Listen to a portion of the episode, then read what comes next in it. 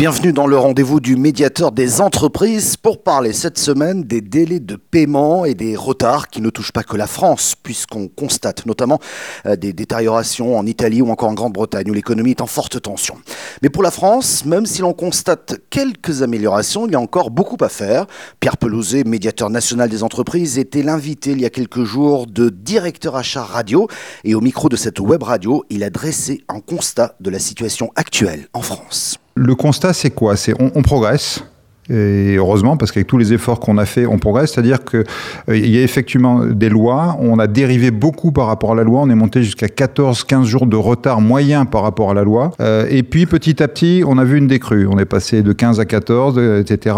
Là, on est aux environs de 10 jours en moyenne de retard sur l'ensemble de l'économie sur les paiements. 10 jours, ça reste catastrophique. 10 jours, c'est 10 milliards d'euros, si je schématise, qui sont dans les poches des grands groupes ou des grandes administrations, au lieu d'être dans les caisses des PME, des TPE. Ça veut dire quoi? On sait aujourd'hui que 25% des faillites d'entreprises sont liées à des défaillances de paiement de leurs clients. Ça veut dire aujourd'hui qu'il y a 30 entreprises tous les jours qui disparaissent parce que les clients ne les ont pas payés. Un jour de retard, c'est un milliard d'euros, donc euh, c'est terrifiant. Et, ça, malheureusement, on, bloque. On, fait, nous, une étude tous les trimestres qui montre qu'une facture sur sept envoyée par une PME à un grand groupe va rester bloqué dans les systèmes d'information. Et, je me dis, le jour où on considérera qu'un fournisseur, c'est aussi important qu'un client, on pourra changer ça. Parce que si on disait aujourd'hui, il y a un produit sur sept qu'on envoie à un client qui est défectueux, je pense qu'il y aurait un branle-bas de combat dans toutes les entreprises, on virait le directeur industriel, le directeur commercial, etc.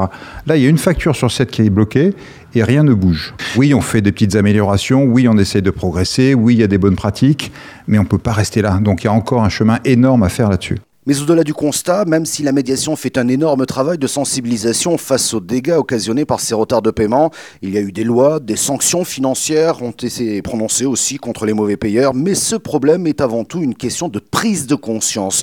C'est une question humaine, une question culturelle peut-être aussi. Pierre Pelouzet. Il y a eu un certain nombre de lois, il y a des contrôles, il y a des sanctions. On affiche des sanctions, ce qui me paraît terrible. Être obligé d'en aller à des sanctions et afficher des sanctions, c'est presque contre nature pour moi en tant que médiateur. Mais tout est fait.